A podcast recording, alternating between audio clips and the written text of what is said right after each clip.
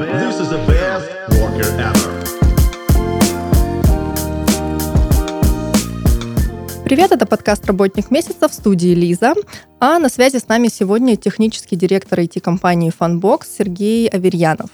Мы будем говорить о специфике работы в сфере IT, о том, какие в ней плюсы и, может быть, минусы, и разберем это как раз на примере Funbox. Сергей, здравствуйте. Добрый день. А, ну, расскажите в целом, чем именно занимается компания Funbox. А, мы в течение более чем 10 лет разрабатываем различные решения для операторов мобильной связи. Это как проекты, которые потребляют конечные пользователи оператора, так и какие-то большие сложные системы, которые они используют внутри себя для а, маршрутизации и обработки разного вида трафика.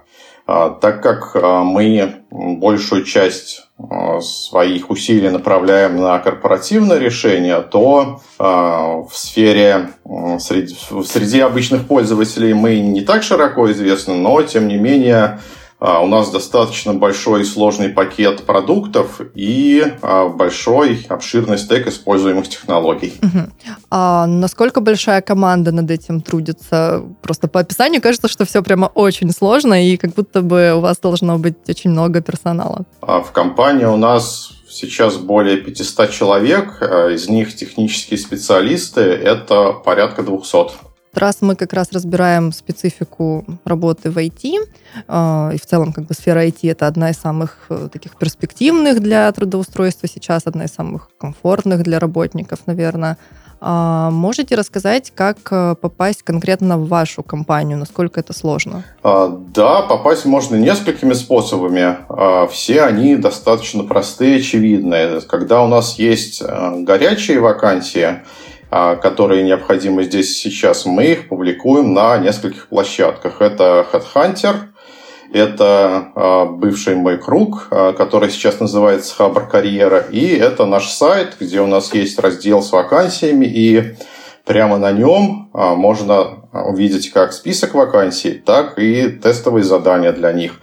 Попасть достаточно просто. Можно прислать выполненное тестовое задание на наш почтовый адрес – который указан на странице вакансий, а, либо можно просто откликнуться на вакансию на одном из а, работных сайтов, а, после чего наши сотрудники уже посмотрят на отклик и при необходимости свяжутся. Это если есть открытая вакансия. Если позиций на которую хотел бы попасть человек, э, открытых нет, но тем не менее он все равно хочет именно к вам, может ли он просто кинуть резюме и ожидать какой-то обратной связи? А, да, конечно. А, как я вот уже говорил, у нас на сайте вывешены постоянно а, те вакансии, которые мы с определенной периодичностью открываем и закрываем. Как правило, если человек попадается с хорошим резюме, с хорошими навыками, мы с ним беседуем, и зачастую, даже если найма сейчас нет, мы кого-то можем к себе взять. С хорошим резюме, с хорошими навыками, конечно, всем нужны специалисты, я думаю. Вот если начинающий разработчик без опыта хочет к вам устроиться, возможно ли это?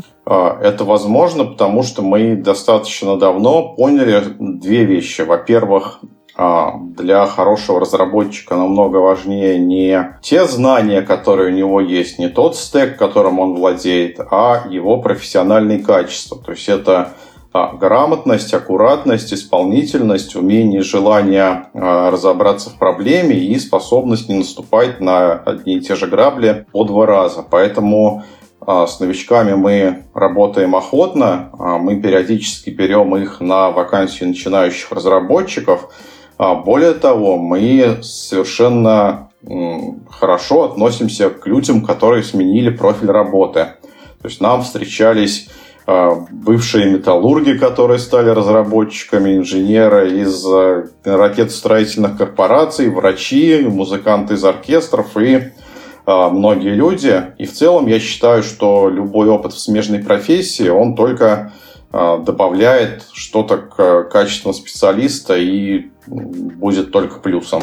Как он именно добавляет э, специалисту качеств? Понятно, что это более широкий кругозор, э, возможно, какие-то навыки нестандартные, но они ведь непосредственно в деятельности айтишника не могут пригодиться, вот, допустим, навыки металлурга или врача. А, напрямую они пригодиться, скорее всего, не могут, за исключением тех случаев, когда мы разрабатываем какой-то узкоспециализированный софт для этой предметной области. Но здесь все а, дело в способе мышления. Есть представление о стереотипном программисте, которое по большей части неверно, где говорит, что это юноша а, с горящими глазами и узким кругозором.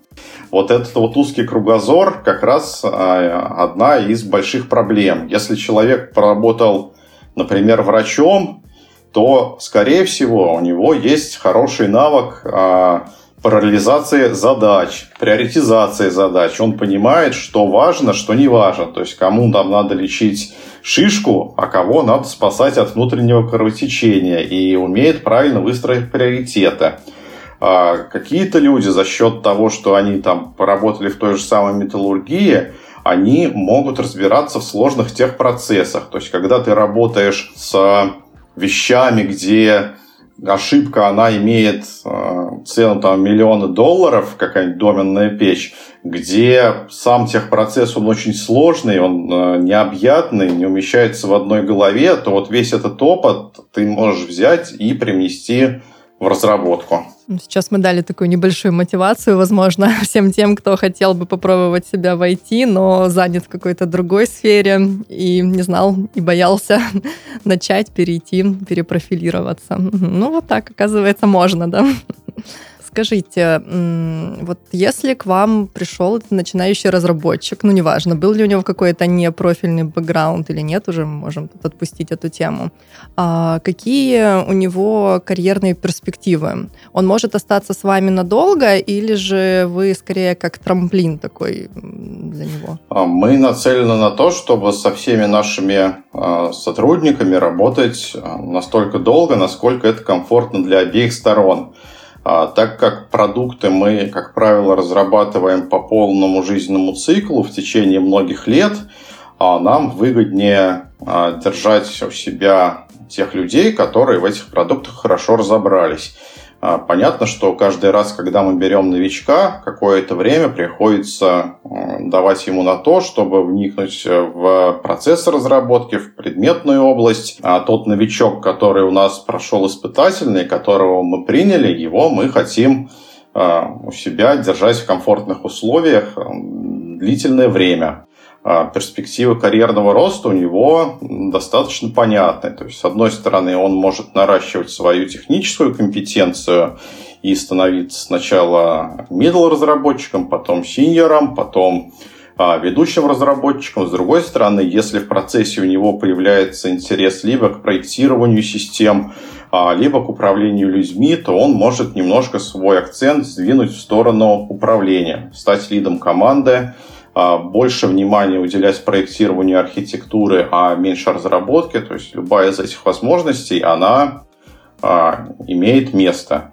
Здесь скорее обратная ситуация и обратная проблема, что не все а, люди и не всегда хотят даже при условии хорошей материальной и моральной компенсации делать что-то более сложное. Это нормально, то есть да, там бывают люди, а, которым комфортно в своей нынешней зоне ответственности. И вот именно поэтому мы всех пассионарных а, людей, всех сотрудников, которые стремятся к чему-то большему, мы их ценим и стараемся им давать все шансы для гармоничного развития у нас. Вот вы сказали, что проекты по нескольку лет разрабатываются.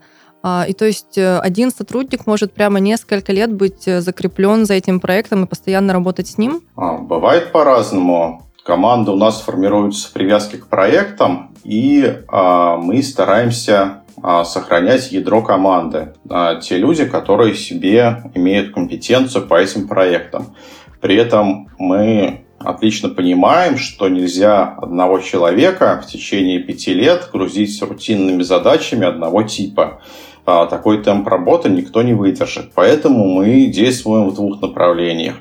С одной стороны, мы стараемся разнообразить а, задачи, А с другой стороны, мы пытаемся при допустим, появлении нового продукта или при появлении новой большой функциональности в старом продукте, использовать там людей, которым хочется чего-то нового.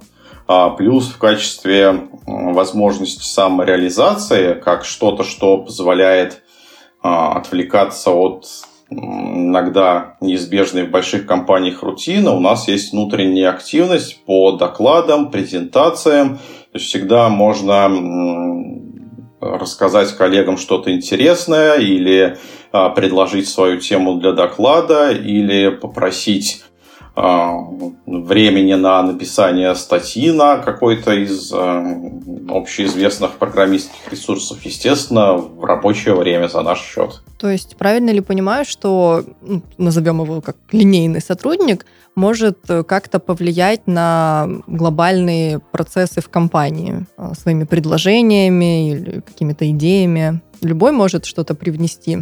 А, любой может что-то предложить. Э, жесткой иерархии армейской дисциплины у нас нет, потому что это не работает. А, все предложения они имеют э, шансы и возможность на ответ, мы их, естественно, рассматриваем. Само собой, э, зачастую оказывается, что не все эти предложения можно реализовать, но целом, да, любой разработчик может э, поговорить с своим лидом команды и сказать, что я считаю, что вот этот кусок функциональности, он реализован неправильно, наверное, его надо переписать так, так и так. Угу. Ну, очень гуманно. Как вы находите сотрудников? Как вы их отбираете? Это достаточно простые процессы или вы за стрессовые собеседования, где кандидата на позицию прямо жестко проверяют, чтобы он уже, пройдя все самое сложное на работе, был в своей тарелке? А здесь у нас подход а, сбалансированный. С одной стороны, стрессовые собеседования в условиях э, дефицита кадров и в условиях того, что мы все-таки берем людей, которые не будут работать э, напрямую с большим количеством людей или с каким-то негативом, стрессовые собеседования для этого не нужны. Они распугивают э, большое количество кандидатов. Также я считаю, что нет смысла делать очень сложную процедуру найма, а, она возможна в мегакорпорациях а, вроде Google, Amazon или Facebook, которые так делают целенаправленно, потому что у них есть бесконечно большой объем желающих у них работать людей, и отбирать они их могут а, настолько жестко и жестоко, насколько им это нравится. У нас задача другая. Мы хотим, с одной стороны, завлечь к себе интересных кандидатов, которые и нам интересны, и которым мы интересны. А с другой стороны, мы хотим все же проверить уровень их знаний. И вот для проверки уровня знаний мы используем тестовые задания. А в целом процесс найма у нас простой и двухходовый. То есть это предварительный отклик на вакансию любым а, удобным для кандидата способом. Это а, выполненное тестовое задание и собеседование с технической командой ну, где-то в течение часа, максимум полутора или двух. А, дополнительных пяти раундов собеседования со службой безопасности, с HR, с техдиректором мы не практикуем, считая, что для этого достаточно одного разговора. Вот что касается тестовых заданий, они вообще нужны IT-специалистам? У них же есть опыт, кейсы какие-то реализованные. Зачем им еще тестовые выполнять? Вокруг этого постоянно происходят споры в соцсетях. А я считаю, что тестовые задания нужны. Объясню почему. Со стороны работодателя, когда приходит кандидат и предлагает свой профиль на GitHub, а зачастую это неструктурированный код – а, по которому непонятно, а, какие задачи делал этот человек, и для больших совместных проектов, какой был у него вклад конкретно в эту задачу, в эту активность. То есть, если у нас есть два кандидата, один с тестовым, другой с профилем на GitHub, то при прочих равных мы выберем кандидата с тестовым заданием, потому что его нам проще оценить и понятнее, что он из себя представляет. Это первый момент. А второй момент. А, кандидату тестовый сделать тоже может быть интересно, потому что при всех его условностях это имитация рабочего процесса, это представление о нем. Потому а, как это тестовое задание оценено, какие к нему замечания потенциальный работодатель сделал, кандидат может понять, а с кем он будет работать в команде, кто эти люди, как у них а, построен процесс ревью кода, насколько это а, дружелюбная или, наоборот, токсичная компания. Это все помогает избежать разочарований. Есть аргумент, что тестовое задание для кандидата – это трата времени, и кандидат должен его делать только за деньги – а, эта позиция имеет право на существование, но навстречу с ней можно пойти только в том случае, если это очень известный кандидат, а, у которого резюме говорит за него самого. Для обычного сотрудника, если мы договариваемся о тестовом задании, то он попадает в ловушку, потому что будет вынужден его делать а, настолько хорошо и так долго до тех пор, пока оно не будет соответствовать э, техническому заданию на тестовое. А, поэтому а, взаимный интерес – это сделать тестовое и на его основе говорить. А при этом очень важно, что мы тестовый стараемся делать разумного объема, чтобы на него не требовались недели работы, и мы их делаем а, специально синтетическими, чтобы у кандидатов не было даже тени подозрения на то, что результаты его труда нечестным путем могут быть использованы для каких-то нужд компании. Да, это вот достаточно распространенный даже мне известный, мне не причастный к сфере IT, известный факт, что зачастую специалисты подозревают, что их э, тестовые будут использованы в каких-то коммерческих целях, и поэтому еще негативные какие-то реакции имеют место.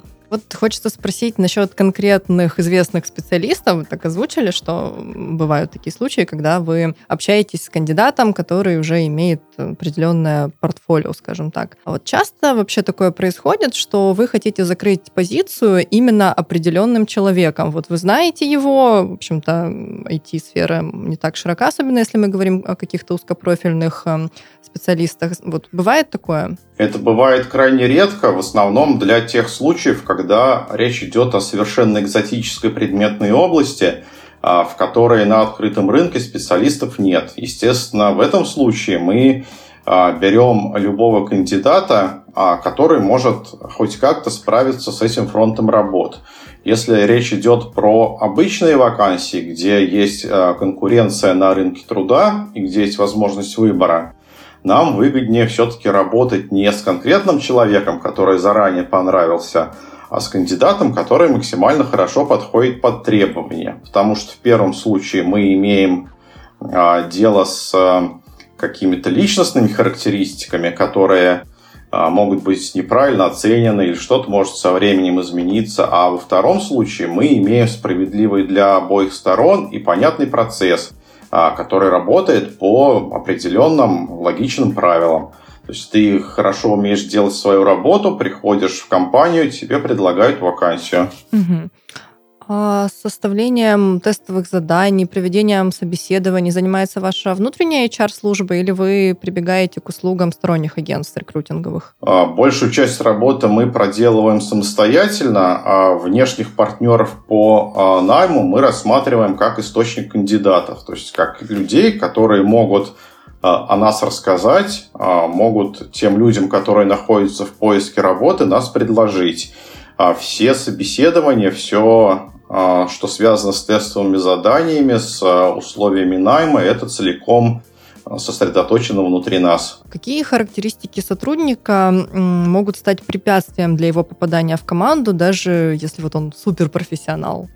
Когда мы разговариваем с сотрудником, то мы обращаем внимание на его профессиональные характеристики. Как правило, хорошо за кандидата говорит то, что он а, не меняет работу каждые полгода. Понятно, что бывают исключения, особенно в сфере какого-то там аутсорса или работы на заказ, но а, в среднем кандидат, который а, меняет место работы чаще, он вызывает ряд вопросов, которые мы стараемся прояснить. очень важны не только hard-скиллы кандидата, но и софт-скиллы. Мы в компании категорически не приемлем любую форму а, грубости, а, любые формы а, джентльменских конфликтов, поэтому со всеми кандидатами и коллегами общаемся максимально вежливо и тактично, и то же самое хотим видеть от них. То есть, если человек привык работать в атмосфере стресса, в атмосфере, возможно, постоянных конфликтов, и ему нравится их обострять, скорее всего, с нами будет ему работать сложно. Ну, как, наверное, и в любой другой компании вряд ли кто-то подыскивает людей, которые стремятся к конфликтным ситуациям, это да. Давайте остановимся подробнее на организации процессов именно в Funbox.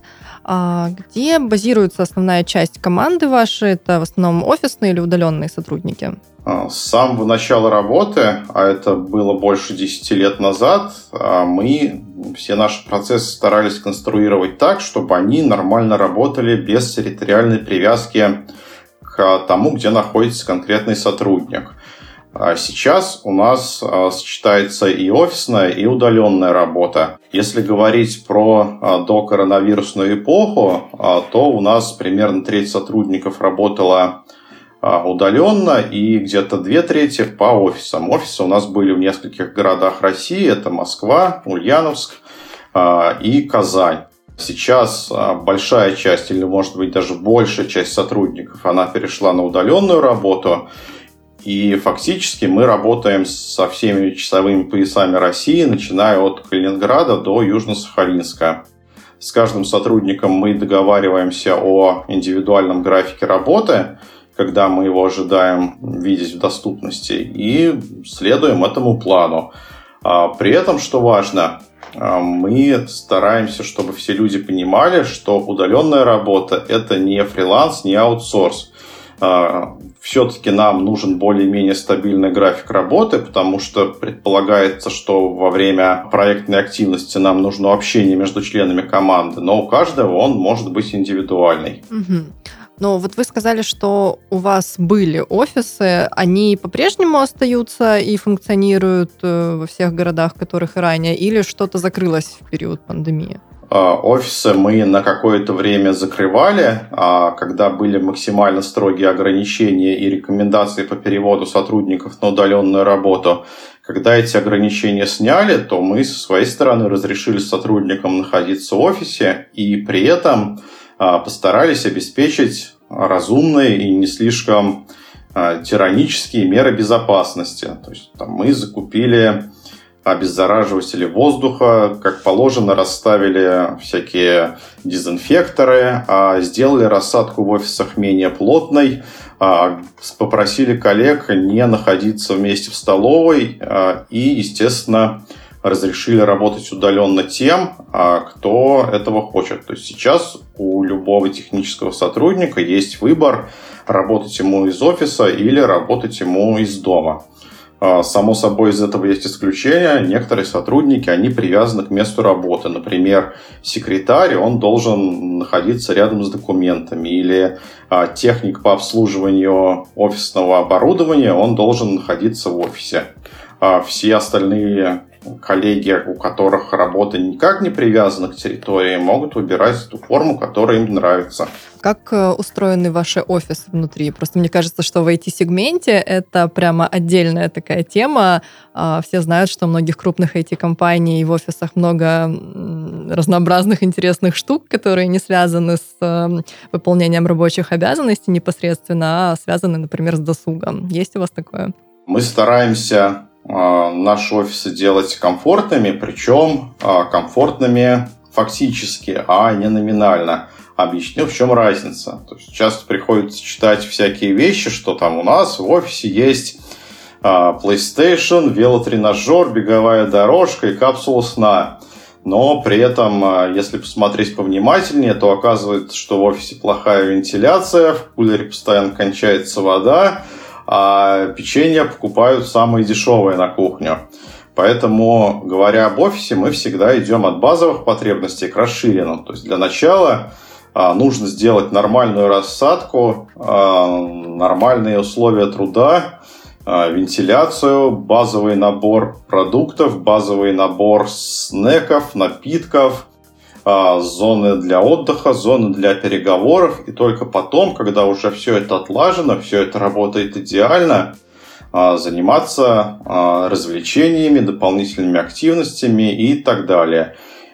Само собой, Офис это должна быть трудовая функция конкретного человека, который или людей, которые им занимаются. Ситуация, когда офисом занимаются все и понемногу, она приводит к тому, что он со временем приходит в упадок. У нас по каждому офису есть несколько человек, а одна из основных задач которых это содержать его в порядке, следя за вот всеми теми вещами, которые мы для себя считаем важными. Вот мы коснулись э, таких несколько нерабочих моментов, там, да, как можно отдохнуть во время рабочего дня. Что насчет э, совместных активностей, каких-то корпоративных, тимбилдинговых мероприятий? Проводите вы что-то подобное? А, такие мероприятия мы проводили периодически в 2019 году, в 2020 году. А, по понятным причинам все очные мероприятия мы отменили, потому что а, не хотим подвергать коллег а, рискам, пока эта ситуация с а, коронавирусом не сошла на нет. Слово тимбилдинг я лично стараюсь избегать, потому что у него очень негативная коннотация, и как только мы говорим тимбилдинг, то сразу в голове возникает образ сотрудника, которого заставляют по утрам петь гимн компании.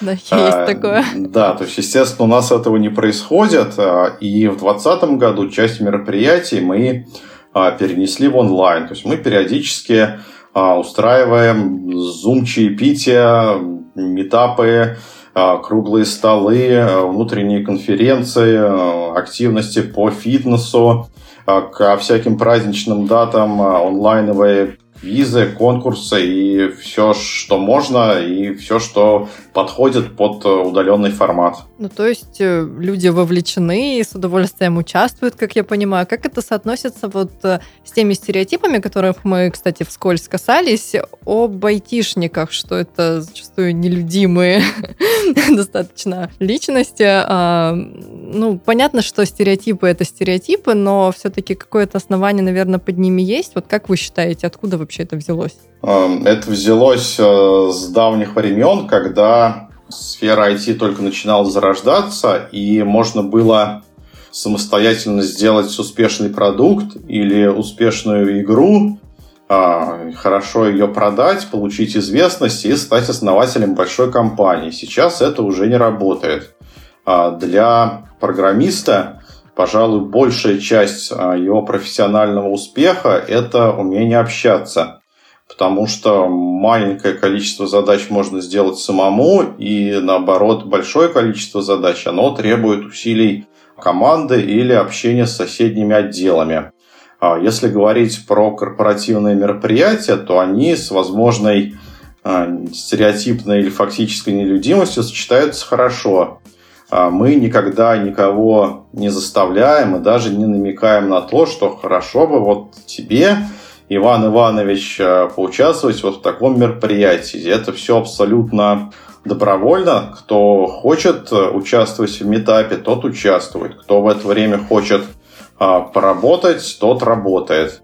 Но, как правило, большая часть наших коллег – это взрослые, образованные, умные люди, которые понимают, что общение даже внутри компании, оно им же самим идет на пользу, потому что так они видят не только свой продукт, а соседние продукты, или могут пообщаться с коллегами, или обсудить в неформальной обстановке то, что им было интересно. Как помимо отмены корпоративных офлайн мероприятий еще повлияла пандемия на деятельность Funbox? Что изменилось во внутренних процессах, может быть, в работе с заказчиками? А, по большому счету не изменилось ничего, потому что мы с самого начала были частично удаленной компанией, и все наши процессы, они а, были возможны и с удаленкой.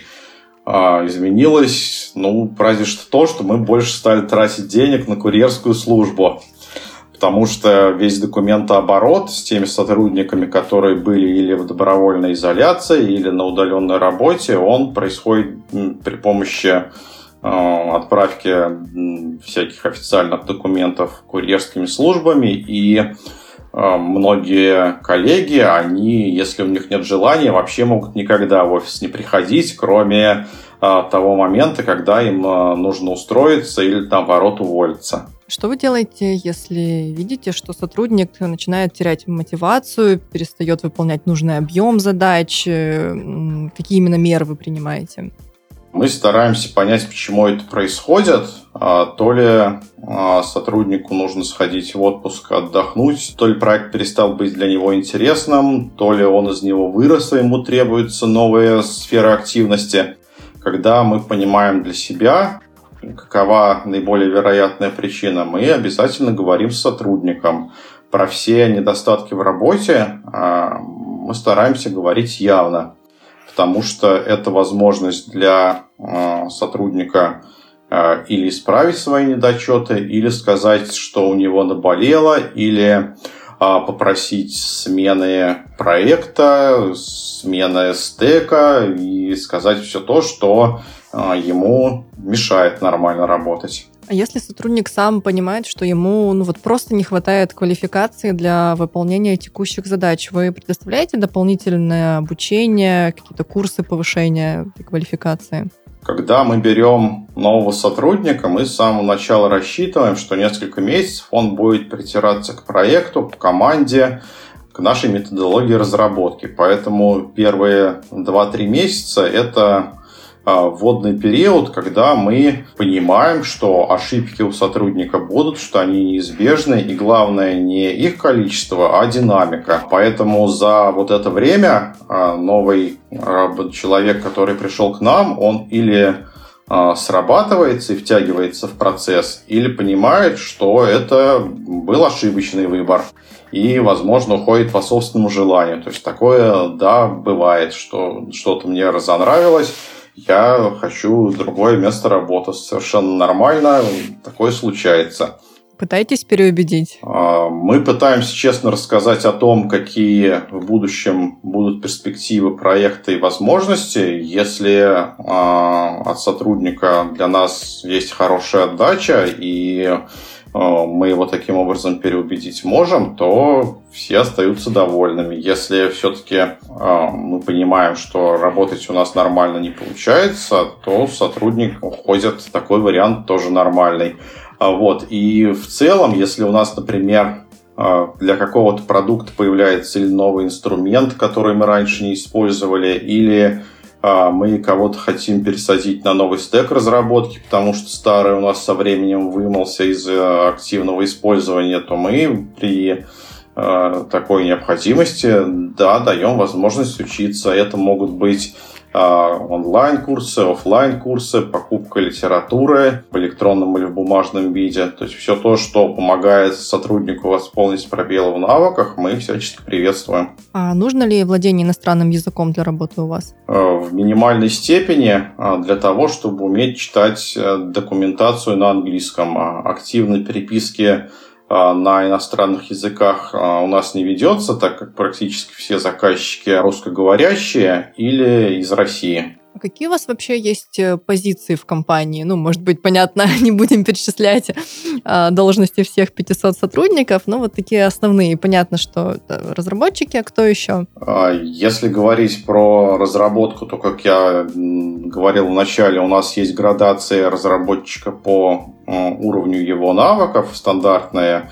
младший middle и старший разработчик. Есть э, понятие лида команды разработки, а команды разработки у нас группируются в направлении разработки, у которых есть технический лид, а есть э, должности менеджеров проектов, а, которые общаются с заказчиками, есть аналитики, которые работают над технической документацией и превращением бизнес-требований в более формальное описание.